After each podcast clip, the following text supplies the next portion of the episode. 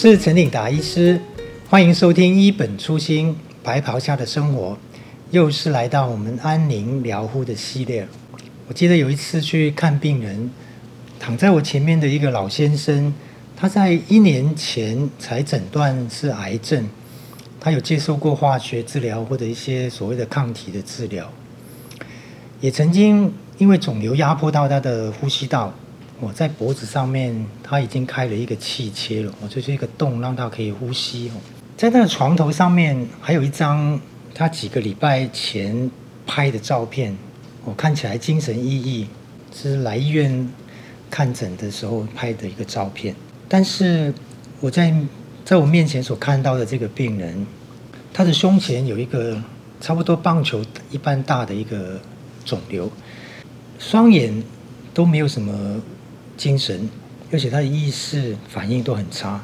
他的气切上面已经接上了一台小的呼吸器，随着这个机器空气的一个进出，发出一些微弱但是很规则的一个喘的声音。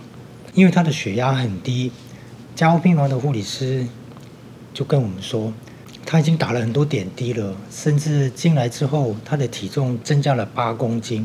所以你可以想象他的手脚的那个水肿的现象，所以当然我们就跟护理师跟家属就是约开家庭会议的时间哦，我们心心里面就想说啊，大概也是跟他们谈讨论到这些的维生医疗是不是要撤除，因为癌症末期嘛，我想家属应该心里有预备，应该可以理解。到了晚上。哦，我自己在家里的时候，就不晓得为什么就突然想起这个老先生。其实我没有什么样的难过，或者是会呃担心或怎么样，只是突然间想到他的时候，那我就突然间想起了不一样的一个想法。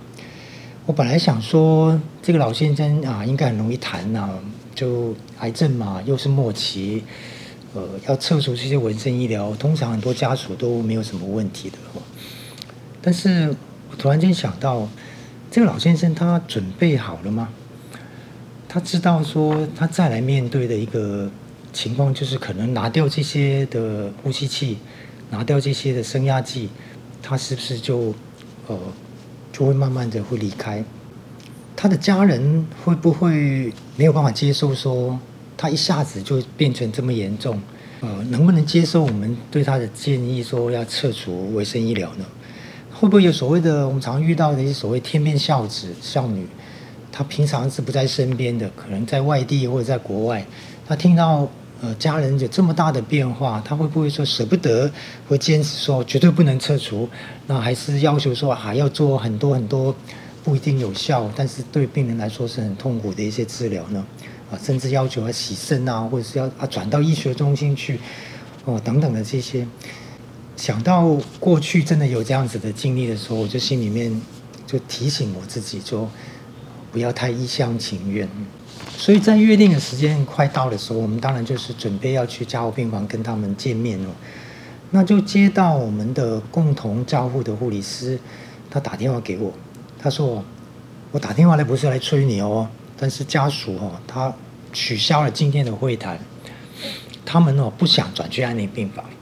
他在电话里面这样跟我讲。其实我们常常，呃，当我们跟家属提到说缓和医疗的时候哦，很多的家属，呃，或者是听到要安宁会诊的时候呢，很多的家属第一个反应就是说，我不要去安宁病房，我我不要去那边等死。我现在都还可以有意识，我还可以呃，还可以吃东西，或是还清醒。我不要去安宁病房。我们真的就习惯了很多人对安宁病房的误解，所以我们也学习。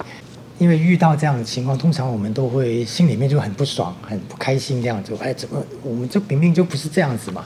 我明明是需要给他更好的一个照顾，为什么你是把他想到好像说我们要放弃了，我们要等死，这么消极呢？那。但是我们都会学习怎么样去控制自己的负面的情绪。加护病房的护理师提醒我们说，病人的升压机已经越调越高了，但是哦，他们却连家庭会议都不想跟我们谈哦。嗯，我就觉得说，呃，为什么这样子呢？那既然他们已经发了会诊哦，召会我们安宁团队的话，那难道不能谈一下吗？嗯，我就突然间想到晚上，呃，的心里面所想的这些东西，嗯，一定是上帝先提预早提醒我了。那我就心里面就祷告上帝啊。主耶稣，求你帮助我们怎么样面对这个家庭，怎么样有智慧的跟他们去了解他们的需要哦。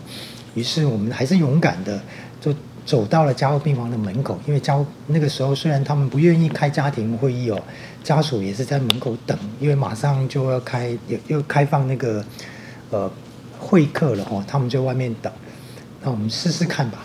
我们走到加护病房的门口的时候，就看到。那个儿子哦，跟那个女儿就远远站在一个角落，那旁边还有一个呃比较年轻的小姐，那据说是他的朋友哦，这病人的朋友这样，那我们就先若无其事就跟他们聊起来了啊，没有没有很强调我们是安宁团队了，就是聊起啊，你们再等一下会会客哦，那聊起他这个他们的爸爸的一个状况，就是病人的状况。那问他说：“哎，主治医师有跟你们说了今天的病情吗？”然后爸爸怎么就是讲类似的，就跟他们聊起来了。哎，发现他们好像也没有很排斥哦。那我就呃邀请他们，哎，不如我们坐下来在讨论室里面哈、哦，坐下来聊一下吧。他们也很愿意。那我们就简单的自我介绍，我们是缓和的团队哦，等等的，就是呃想要了解一下，怎么样可以让爸爸更舒服。那了解他目前的情况等等的哦，诶，发现他们很愿意跟我们在聊哦，聊的过程也蛮顺利的哦。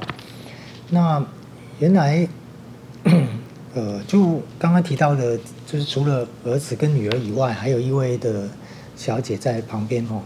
那那位女性的朋友好像不太很自在哦，一直都不看我们。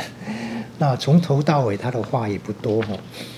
那当然，我们呃跟他们聊了一，就是我们先表明我们是缓和医疗团队嘛，那也让他知道说我们不是要来劝你们去安宁病房哦。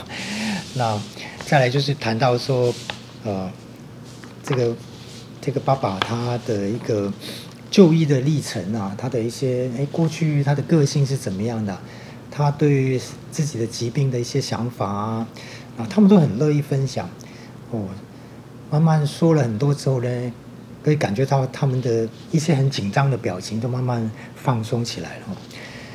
那简单来说，这个家庭哦，关系是非常不错的。这个爸爸也算是很满足他们的一生的一个成就哦。几个女儿都知道爸爸的病情很严重，而且呢，他们就签了这个不急救的一个的同意书哦。他们是可以接受爸爸呃，就是。这个安宁的疗护，甚至他们也愿也可以接受他，如果需要转去安宁病房，他们都可以。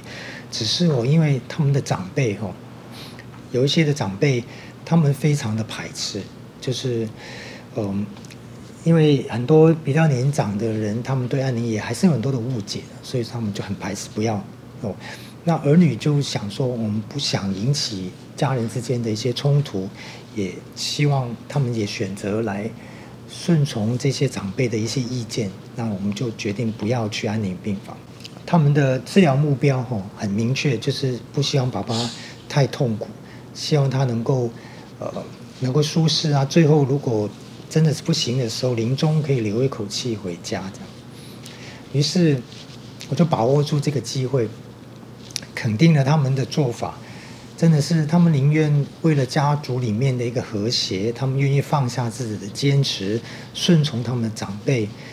我说你们真的很棒。有时候如果我们太坚持的话，结果可能是别人的一辈子的一个阴影，这样实在是不好。你们真的是做得非常的好。那我们就一起来努力，希望把最好的照顾给爸爸。即使他在加护病房，我们有所谓的。安宁的共同照顾，其实我们可以是努力来减少一些不必要的一些不舒服，让爸爸能够真的最后可以善终回到家里，留口气回去家自己的家里能够善终。那会谈呢谈到差不多的时候哦，我就是顺势邀请了这个几乎没有说话的一个呃一个一个女生哦，看看她有没有什么疑问啊或意见，因为哦通常在会谈当中哦话最少的，可能是问题最多的，也可能是情绪最满的，也或许是最需要有机会让她可能呃讲一下她心里面的一些想法。那在这个时候，我们发现，哎，这个一直都很少话的人，他就笑着对我们说：“啊，没有了，我们我们也是这样子，我我也是这样子的想法，没有什么问题。”这样，那我也松了一口气。那我想有机会再，因为当时候时间有限了，就没有机会再呃再跟他多谈。那我们想说，嗯，之后如果有机会的话，我们就再来了解一下他的一些呃，对吧？起码他看起来。是比较可以放松、可以接受我们的这样子的一个照顾。很感谢上帝帮助我们陪伴了这个家庭，吼，也确认了他真的是治疗的目标，跟定出一个很明确的一个治疗计划。其实我有没有去安宁病房，其实不是最重要，最重要是他真的我们呃接受到呃他适合他们的照顾，也有很明确的治疗的目标。一个末期的善终的一个照护计划，这个才是最重要。这就是其实就是我们安宁共同照护的一个最主要的精神。希望大家能够对安宁有更多一层的一个了解。嗯，今天就分享到这里。每个礼拜二下午四点，我们都有一些新的一个分享，希望大家可以准时的来收听。谢谢大家。